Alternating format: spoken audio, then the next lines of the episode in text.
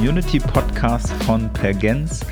Ich freue mich, dass du eingeschaltet hast. Ich freue mich, dass du dabei bist und ich freue mich schon seit einigen Tagen auf diese Folge, weil es schon einer meiner Lieblingsthemen ist. In dieser Folge möchte ich über Produktentwicklung und Innovation mit und aus der Crowd, aus der Community sprechen. In der letzten Folge ging es ja ein bisschen darum, Marketing, wie kann ein Marketing von einer Community profitieren? Und in dieser Woche wollen wir mal einen anderen Unternehmensbereich betrachten, den ich persönlich ja noch spannender finde, weil ich glaube, da steckt noch viel mehr Potenzial drin für Unternehmen. Und zwar geht es tatsächlich um die Entwicklung neuer Produkte und neuer Angebote. Und ja, wie kann eine Community bei der Entwicklung deines Produktes helfen? Entscheidend für diese Community-Strategie ist, dass wir weg von der Produktfokussierung gehen und uns auf den Kundennutzen konzentrieren. Das vielleicht so als, als erstes Statement. Ähm, eine Community-Strategie sorgt dafür, dass wir den Kundennutzen im, im Blick haben und nicht die Produkte. Und warum das so wichtig ist, möchte ich, ja, ich möchte einleiten quasi, warum das so wichtig ist und erklären mit einer kleinen Geschichte. Ich, da muss ich ganz ehrlich sagen, ich habe versucht herauszufinden, wo ich diese Geschichte schon mal gehört habe. Das heißt, ich habe die irgendwo aufgegriffen. Gut, ich habe sie ein bisschen weiter gesponnen, aber sie hat ihren Ursprung, den ich leider nicht mehr finden konnte. Das heißt, falls irgendjemand, falls du, lieber Hörer, ähm, falls dir die Geschichte bekannt vorkommt, schreib mir doch gerne eine E-Mail. Ich würde tatsächlich echt gerne wissen, wo die eigentlich herkommt, weil ich finde sie einfach sehr, sehr gut. Und zwar, es gab mal ja ein großes Königreich und einen König und in diesem Königreich gab es eine große Mäuseplage. Und der König hat überlegt, hat keine Lösung gegen diese Mäuse gefunden und hat dann seine intelligentesten Männer des Landes zusammengerufen und sie befragt. Und darunter waren zwei Händler. Und der König hat so sein Problem geschildert, was für einen Schaden diese Mäuse anrichten und, und wie dramatisch, katastrophal diese Plage ist. Und ähm, diese beiden Händler, die haben zugehört und sind dann raus in die Welt gezogen. Und als erste Reaktion kam dann nach einigen Wochen, kamen sie dann zurück und hatten dabei ein äh, großes Schiff voller Katzen. Und haben, ja, haben die Katzen quasi dem König präsentiert. Der war begeistert und hat alle Katzen gekauft, die dann die Mäuse gejagt haben und so für eine gewisse Zeit zumindest diese Mäuseplage abgewendet haben. Der Unterschied zwischen diesen beiden Händlern war, dass der eine sehr fokussiert war auf sein Angebot, auf sein Produkt. Und das heißt, der hat beim nächsten Mal, ist wieder raus in die Welt gesegelt. Ähm, das Königreich hatte immer noch mit Mäusen zu kämpfen, das heißt, das, das Problem war noch nicht gelöst und er hat quasi sein Produkt, sein Angebot optimiert. Das heißt, er hat um es mal blöd zu sagen, er hat die Katzen optimiert und seine Prozesse optimiert. Sprich, ähm, seine Innovation war, er hat ein größeres Schiff, dass er mehr Katzen transportieren konnte. Er hat ähm, eine andere Katzenrasse gefunden, das heißt, er hatte flinkere Katzen, schnellere Katzen, die einfach die Mäuse besser fangen konnten.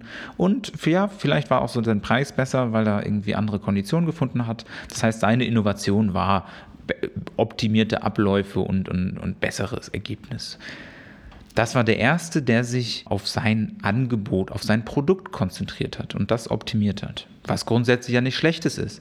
Aber der zweite, der hatte eine ganz andere Fokussierung. Und zwar hat der sich auf den Nutzen des Kunden äh, konzentriert. Der hat sich überlegt, was für einen Schmerz möchte ich bei meinen Kunden lösen und wie kann ich das optimieren. Das heißt, er hat nicht sein Angebot optimiert, er hat die Problemlösung optimiert.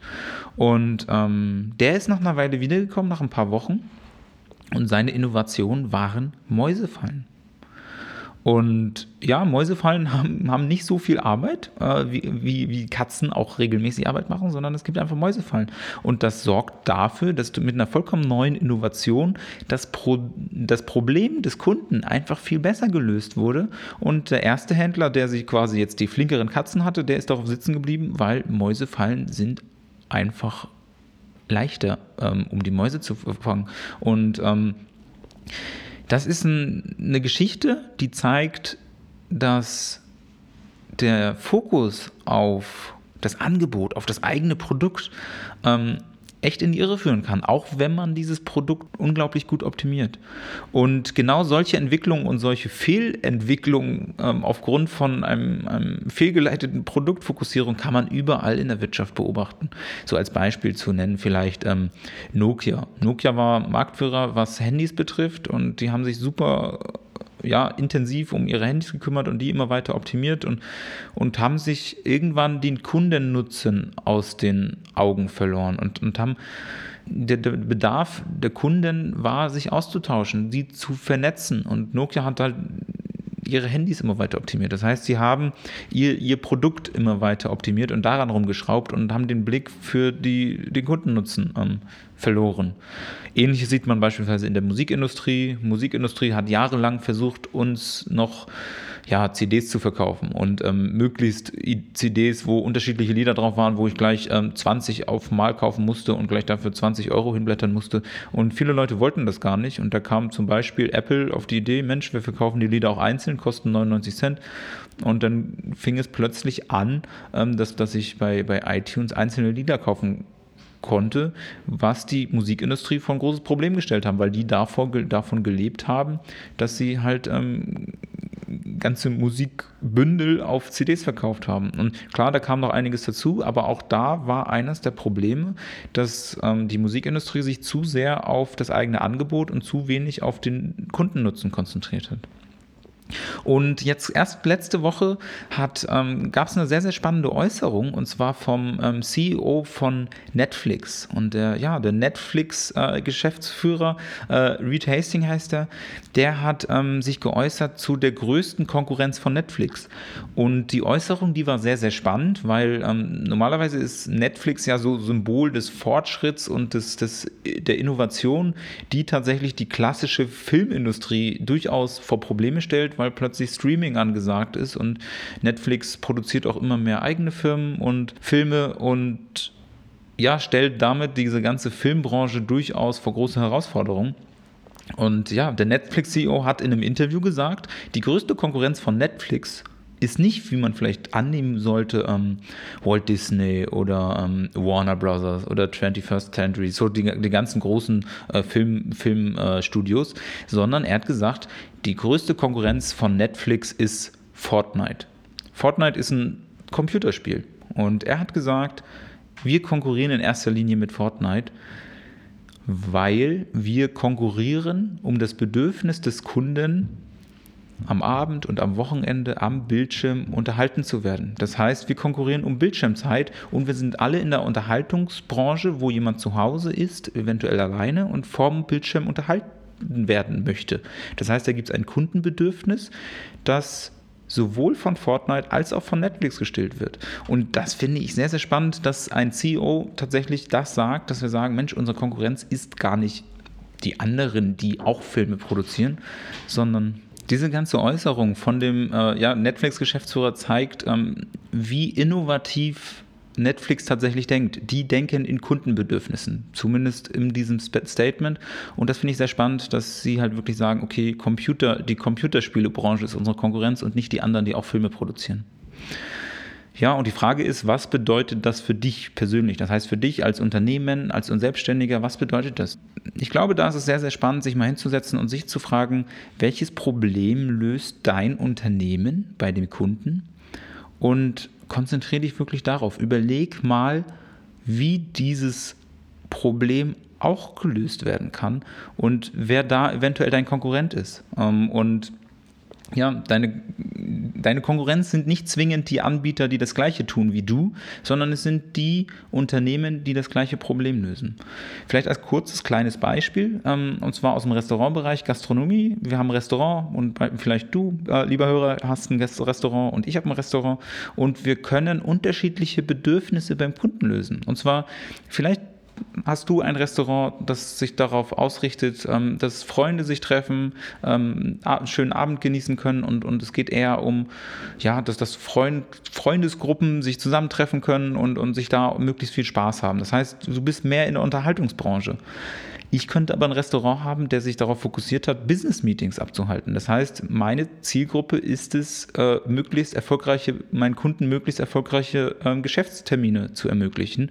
Damit löse ich ein ganz anderes Problem als du mit deinem Restaurant. Denn haben wir vielleicht zwischen uns noch ein Restaurant, dem geht es in erster Linie um die Nahrungsaufnahme, sprich, dem geht es in erst allererster Linie darum, dass die Gäste satt werden und die konkurrieren dann mit jemand ganz anderem. Wenn du mit deinem Unterhaltungsrestaurant eher mit Kino oder Theater oder sowas konkurrierst, ja, konkurriere ich vielleicht mit Hotels, die eine Lobby haben oder konkurriere auch mit ähm, firmeninternen Meetingräumen. Das heißt, ich muss eine bessere Business-Meetings-Atmosphäre schaffen und das äh, Restaurant, was sich rein auf die äh, Nahrungsaufnahme konzentriert hat und dieses Problem löst, konkurriert dann halt mit irgendwelchen Lieferdiensten oder Supermärkten. Und ähm, ich glaube, das ist sehr, sehr spannend, weniger in diesen klassischen Kategorien zu denken, sondern wirklich in Kundennutzen zu denken. Und ähm, ja, nur rede ich dir schon, schon eine ganze Weile ähm, über Kundennutzen und über Angebote und sowas. Und ich möchte ein bisschen ausholen, um zu erklären, warum eine Community dafür wichtig ist und wie eine Community dir dabei helfen kann, der beste Problemlöser zu werden oder wenn du der Beste schon ist, auch zu bleiben. Ähm, und dafür möchte ich mal ja, ein bisschen ausholen, zwei Schritte zurückgehen und mir anschauen und gemeinsam überlegen, wie denn bisher eine Produktentwicklung aussah. Eine bisherige Produktentwicklung sah so aus, dass ähm, ich als Unternehmer irgendwann eine Idee hatte. Ich habe mich zurückgezogen, habe diese Idee umgesetzt, ich habe ein Produkt entwickelt und bin dann rausgegangen und habe dieses Produkt verkauft. Beispielsweise, ich bin auf die Idee gekommen, Mensch, da gibt es doch ähm, viele Katzen und es muss doch irgendwo eine Mäuseplage geben. Das heißt, ich habe mein Schiff voller Katzen geladen und bin dann rumgezogen und habe ja, Kunden mit Mäuseproblemen gesucht, um da meine Katzen zu verkaufen. Das hat ewig gut funktioniert und lange funktioniert irgendwie und, und dann gab es irgendwann aber, ja, dass das Risiko dass ich irgendwie auf meinem, auf mein, meinem Schiff mit Katzen sitzen bleibe, war doch relativ groß und das, also das Risiko, dass meine Geschäftsidee ein Flop wird und dass keiner an meinen Produkten interessiert ist, ähm, ist, war relativ groß. Das war früher vielleicht kleiner, aber es wird jeder bestätigen können, die Innovationsgeschwindigkeit und die ganze Wirtschaft ist viel, viel dynamischer geworden und entwickelt sich immer schneller. Und äh, da ist das einfach äußerst gefährlich, wenn ich weit weg von meiner Zielgruppe erstmal ein Angebot entwickle und später dann die Kunden suche dafür. Und ähm, da kam dann irgendwann das Buch raus, Lean Startup. Das war quasi Lean Revolution, würde ich es immer nennen. Das Lean Startup kann ich nur empfehlen, sehr empfehlenswertes Buch von Erik Ries. Ähm, und der hat einen ganz anderen Ablauf vorgestellt. Und zwar hat der gesagt, Mensch, du brauchst eine Idee, du baust mit dieser Idee ein MVP. MVP ist äh, die Abkürzung für Minimal Viable Product. Das heißt wortwörtlich, ein minimal überlebensfähiges Produkt wurde entwickelt. Das heißt wirklich ganz rudimentäres Produkt für dieses Produkt wurden Kunden gefunden. Das heißt, das wurde schon angefangen zu verkaufen, auch wenn es noch gar nicht fertig war.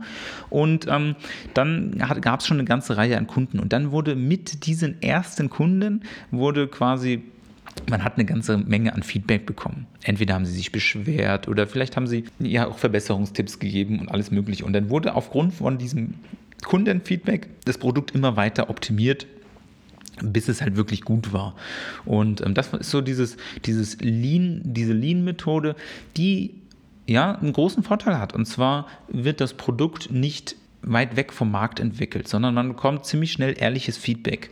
Wenn ich mit meiner Geschäftsidee rausgehe und sage, würdest du ein Produkt kaufen, wenn ich das und das mache? Das ist so klassische Marktforschung. Würdest du das kaufen? Wäre das interessant für dich? Das Problem ist, wenn ich, wenn ich irgendjemand frage, wäre das interessant für dich? Ja, also ganz ehrlich, wenn, wenn du mich mal fragen würdest, würde ich dein Produkt kaufen? Ja, ich würde, ich würde in der Theorie unter bestimmten Umständen quasi fast alles kaufen. Ähm, außer vielleicht irgendwelche, äh, keine Ahnung, irgendwelche welche Ozeankreuzer oder so. Das, das ist unwahrscheinlicher, dass ich das kaufen würde, aber auch selbst das würde ich unter Umständen, wenn ich die richtige Position habe, irgendwann vielleicht mal kaufen. Deswegen diese Frage, würdest du kaufen oder wäre das interessant für dich, die kannst du dir sparen, da kriegst du nie eine ehrliches, ehrliche Meinung. Was aber funktioniert ist, wenn du mit einem MVP rausgehst, das auch schon irgendwo funktionsfähig bist und es tatsächlich verkaufst, weil dann sagte der Markt tatsächlich, okay, ich finde finde dafür Kunden, die tatsächlich Geld in die Hand nehmen und mein Produkt kaufen. Das ist ähm, ein viel, viel ehrlicheres Feedback. Deswegen ist, ist diese Lean Startup Methode ist tatsächlich, ja, ich würde mal sagen, schon eine Revolution gewesen. Konsequent zu Ende gedacht ist sie allerdings nicht. Und zwar sehe ich, ich, ich nenne es mal Community-Innovation. Warum um Himmels Willen steht die Idee noch an erster Stelle und nicht die Zielgruppe? Mit einer Community musst du dir erst überlegen, wer ist meine Zielgruppe? Das heißt, du wählst dir eine Zielgruppe aus, der du helfen möchtest, baust dann eine Community auf, sprich, du baust dir eine Plattform, du, du versammelst diese, diese Community. Das kann in Form einer eigen, eigen Lösung sein, geschlossen, offen. Du kannst aber auch einfach eine Facebook-Gruppe starten, je nachdem, was du machst. Da würde ich empfehlen, investiere nicht zu viel darin, diese Community aufzubauen. Und dann geht es darum, im nächsten Schritt, wenn du die Zielgruppe ausgewählt hast, die Community aufgebaut hast, dann geht es darum, zuzuhören, mitzulesen, viel möglichst ohne Erwartungshaltung, weil das schränkt quasi unser Sichtfeld ein, sondern wirklich einfach ganz offen zuzuhören, mitzuschreiben und, und wirklich ja, eher dafür zu sorgen, dass sich die Leute untereinander austauschen. Weil das Schöne an Menschen ist, das habe ich vielleicht das eine oder andere Mal schon gesagt, das Schöne an Menschen ist, Menschen reden so unglaublich gerne über ihre Probleme und wir als jemand, der ein Produkt entwickelt, sind ja Problemlöser und das ist das Beste, was uns passieren kann, ist, dass jemand uns Probleme vor die Füße wirft. Und ähm, nach einer gewissen Zeit werden wir sehen, okay, da gibt es Probleme, die tauchen immer wieder auf. Und für diese Probleme können wir denn eine Problemlösung, sprich ein Angebot oder ein Produkt entwickeln? Und das hat gigantische Vorteile. Erstens würde ich sagen, dein Produkt kann quasi kein Flop mehr werden, weil du nicht deine Idee nach vorne stellst, die du unbedingt an irgendwen verkaufen möchtest, sondern du gehst halt wirklich hin, hörst dem König zu und sagst, Mensch, ja, du hast ein Mäuseproblem, wie kann man das denn lösen? Du siehst auch erste Lösungsansätze, die du vielleicht auch ausprobierst mit Katzen und sowas. Und dann siehst du, okay, es gibt auch Mäusefallen. Und dann hast du die Idee. Und selbst wenn du einen Pfad mal verfolgst, weil du siehst, okay, da gibt es ein Problem, ich kann es mal ausprobieren, das zu lösen. Und ich habe da eine Annahme, wie man dieses Problem lösen kann und es funktioniert am Ende nicht ja, dann merkst du es aber sehr, sehr früh und ähm, hast nicht irgendwie einen, einen, sechsstelligen, siebenstelligen Betrag, wie auch immer groß und umfangreich deine, deine, deine, deine Innovation, dein Produkt ist, was du entwickeln möchtest, hast es nicht aus dem Fenster geworfen, sondern du hast sehr, sehr, sehr früh mit minimalem Budget gemerkt, Mensch, da gibt es ja gar keinen Markt für und das interessiert ja niemanden. Deswegen ein ähm, riesengroßer Vorteil, die Wahrscheinlichkeit, dass ein Produkt floppt, ist erheblich gesunken. Und ähm, gerade im Vergleich zum, zu, zur Lean Startup Methode hast du ein anderes großes Vorteil und zwar verkaufst du noch kein MVP ist eine gigantisch gute Idee. Im Vergleich zu vorher ist es wirklich Innovation. Aber ganz ehrlich, du kriegst Entschuldigung die Ausdrucksweise, aber du kriegst ein scheiß Feedback. Ich habe für viele Startups schon gearbeitet, die genau mit einem unfertigen Produkt an den Markt gegangen sind, um quasi gemeinsam mit Kundenfeedback äh, das zu optimieren. Kunden sind genervt, wenn irgendwas nicht funktioniert oder schlecht funktioniert oder sonst irgendwas. Ein minimal funktionierendes Produkt ist meistens Mist. Und ähm, dieses negative Feedback ersparst du dir, wenn du deine Community als erstes stellst und quasi erstmal überhaupt nur zuhörst und dann gemeinsam mit der Community dieses Produkt entwickelst. Und ähm, als dritter Punkt, als dritten großen Vorteil würde ich sagen, dass deine Kunden das Gefühl haben, dass es ihr eigenes Produkt ist. Das heißt, sie haben irgendwie das Gefühl, dass sie es mitentwickelt haben und dass sie, dass, dass ihr zusammen quasi das größte Problem gelöst haben. Und durch dieses Gefühl fühlen sie sich dir deutlich mehr verbunden und haben ein Eigeninteresse, dass dein Angebot ein Erfolg wird.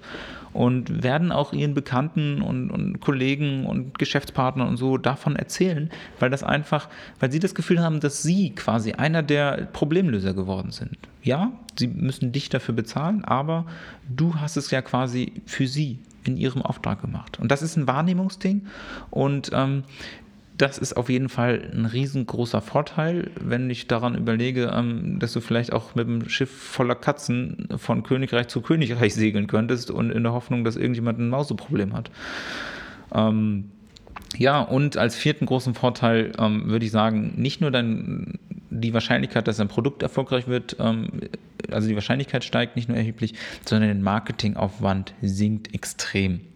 Weil du nicht dieses fertige Angebot hast, was du dann auf Teufel komm raus irgendwem aufquatschen musst, sondern du suchst halt erst deine Zielgruppe und involvierst sie ja bereits in dein Angebot, in dein, in dein, äh, ja, in deine Problemlösung. Und dadurch haben die Leute quasi schon gekauft, bevor du überhaupt das Produkt fertig entwickelt hast. Und das sind die vier wirklich riesengroßen Vorteile, warum ich der Meinung bin, dass in einer Produktentwicklung unbedingt eine Community und die Zielgruppe und das Problem der Zielgruppe an allererster Stelle stehen sollte. Das Ganze klingt durchaus radikal. Und ich kann das verstehen und auch wenn ich in vielen Kundenworkshops sitze, da ist, ein, ist die Skepsis erstmal sehr, sehr groß. Und ich möchte gar nicht sagen, dass du jetzt sofort alle Prozesse auf den Kopf stellen musst und alles umändern musst. Das musst du überhaupt nicht machen. Sowas kann man auch im Kleinen testen. Ähm, wir haben beispielsweise ähm, ein Projekt mitbegleitet von Bastian, Bastian Neumann, die ist äh, ernährungspsychologische Beraterin, die hat ein Buch geschrieben. So als einfach mal als, als kleines Beispiel. Und die hat ein Buch geschrieben und sie hat dieses Buch fertig geschrieben. Sie hat dann mit dem Verlag zusammengearbeitet und hat vom Verlag so das Design vorgeschlagen bekommen. Das heißt, sie hat unterschiedliche Coverentwürfe bekommen. Ich glaube, acht Stück müssten das gewesen sein. Und die hat eine Community gehabt und ich weiß nicht genau wie viel, 1000, 1500 Mitglieder ungefähr. Und hat einfach das, der Inhalt des Produktes, sprich des Buches, war schon fertig. Sie ist aber losgegangen und hat einfach die Community darüber entscheiden lassen, wie dieses Cover auszusehen hat. Und ähm, ja, das ist einfach super spannend, weil da wurde gar nicht ähm, so viel das Produkt entwickelt, sondern nur ein kleines Feature. Und zwar, wie sieht eigentlich das Cover aus? Das wurde dann von der Community entschieden und ähm, ja, das sorgte auch schon dafür, dass die Leute involviert waren und das Gefühl hatten, dass ähm, sie irgendwie Teil des Entstehungsprozesses war. Und wenn, wenn diese Leute dann im Buchladen an diesem Buch vorbeigehen, dann fühlen sie sich gleich verbunden, weil sie irgendwie ja ja, dieses Buch irgendwie quasi mit erstellt haben. Natürlich vollkommener Quatsch, die haben höchstens eine Meinung gehabt und gesagt haben, Cover 3 gefällt mir am besten. Aber das hat erstens dafür gesorgt, dass tatsächlich das Cover so aussah, wie es die Zielgruppe gerne gehabt hätte ähm, und es einfach dadurch automatisch besser ankommt. Und zweitens sorgt es einfach dafür, dass, dass die Kunden schon vor Produktfertigstellung involviert waren. Aber du kannst, wenn du jetzt zum Beispiel ein IT-Unternehmen hast oder ein anderes, du kannst auch einfach ähm, Kundeninterviews anstellen zu bestimmten Funktionen. Du kannst darüber abstimmen lassen, welche nächsten Feature du kommst. Du kannst darüber abstimmen lassen oder auch Interviews führen, welche, welche Serviceangebote am interessantesten wären. Und da gibt es viele, viele Punkte, wo du diese Community-Innovation einfach auch sehr im Kleinen testen kannst. Ähm, da haben wir einige Beispiele, würde ich auch super gerne ausbreiten, ähm, aber wenn ich jetzt so auf die Uhr blicke, nähern wir uns irgendwie schon, schon wieder der Zeitgrenze, die ich mir gesetzt habe. Ähm, aber überleg dir einfach mal, was sind kleine Funktionen, wo es dir auch nicht wehtut, vielleicht deine Kunden mitentscheiden zu lassen. Weil es ist ganz, ganz wichtig, wenn du deine Kunden ähm, befragst, dann musst du unbedingt bereit sein, auch die Meinung der Crowd, der Community zu akzeptieren. Das ist wirklich das Schlimmste, was du tun kannst, ist zu sagen, Mensch, ja, ich lasse jetzt die Community über die nächste Funktion meiner App entscheiden und dann äh, lässt du, ja, machst du ein Voting und, und dann hat die Community eine ganz klare Meinung und du findest die Meinung aber irgendwie doof und entscheidest dich dann fürs Gegenteil. Das ist wirklich ja, mit das, das, das Ungünstigste, was du machen kannst, weil dadurch ähm, verlierst du halt Vertrauen. Dadurch schadest du dir sogar. Deswegen solltest du dir, bevor du das so, so ein Test, so ein Community Innovation äh, Test mal startest, ähm, solltest du dir vorher unbedingt überlegen, in welchem Bereich bist du damit einverstanden, dass die Kunden die Power haben und, und entscheiden. Ja, und ähm, dieses ganze Thema, habe ich schon gesagt, ist eins meiner absoluten Lieblingsthemen, ähm, Innovation mit der Community und gerade das Thema Produktentwicklung werde ich definitiv in weiteren Folgen auch immer noch mal wieder aufgreifen und vertiefen. Und ähm, wir haben da auch einige spannende Case Studies von unseren Kunden und Beispiele, die ich auch einfach mal gerne vorstellen würde. Das betrifft insbesondere auch ähm, die Bereiche Open Innovation, ähm, wo quasi die Crowd, die, die auch die Öffentlichkeit an bestimmten Innovationsprozessen teilhaben kann. Und was, was im Augenblick auch ein super spannendes Projekt ist, in dem ich mitwirke, wo ich gerne anschließend darüber berichte, wie es ausgeht, ist, wo wir ein Customer Advisory Board quasi einrichten, wo die Kunden quasi ich würde nicht sagen in die Firmenführung, aber zumindest in die äh, Produktpolitik einfach so ein Board haben, wo repräsentative Kunden Teil sind, die tatsächlich direkt in den, in den Firmenprozessen mit in, in, in integriert sind und involviert sind. Ähm, super spannend, was da auch passiert, ähm, gerade im Hinblick auf Akzeptanz in der Zielgruppe später und auch von neuen Ideen und Innovationsvorschlägen, die plötzlich von Kundenseite kommen, die das Unternehmen gar nicht auf dem Schirm hatte. Das sind definitiv Themen, die ich in den nächsten Folgen unbedingt ansprechen möchte und auf die ich tiefer eingehen werde. Aber für heute soll es das erstmal gewesen sein. Ich finde klasse, dass du ähm, dir die Folge angehört hast. Ich danke dir für deine Aufmerksamkeit. Ich kann das nächste Thema schon ein bisschen anteasern. Ich möchte weiter in meiner kleinen Reihe machen, warum eine Community so sensationell für Unternehmen sind. Und nächste Woche würde ich gerne über das Thema Finanzierung sprechen. Das heißt, wie kann eine Community, eine Crowd dein Unternehmen, deine Geschäftsidee finanzieren? Oder vielleicht Buzzword-Alarm, Crowdfunding. Das heißt, wie kannst du eine Crowd dafür nutzen, dich finanziell bei deinen Vorhaben zu unterstützen? Das ist ein Thema für nächste Woche. Ja, und jetzt bleibt mir eigentlich nur noch zu sagen ähm, und anzukündigen, ähm, wir haben seit einiger Zeit eine Facebook-Gruppe, also eine, eine Community-Facebook-Gruppe, zu der ich dich gerne herzlich einladen würde, weil jetzt diesen Februar, Februar 2019, ähm, haben wir ja so eine gemeinsame Community Builder Challenge äh, ins Leben gerufen, wo wir gemeinsam mit allen Gruppenmitgliedern unsere Communities aufbauen. Wenn du Lust darauf hast, wenn du vor allen Dingen das Thema äh, Facebook-Gruppen als Community-Start interessant findest, dann würde ich dich gerne herzlich dazu einladen. Komm gerne in die Gruppe rein, kostet nichts, vollkommen unverbindlich.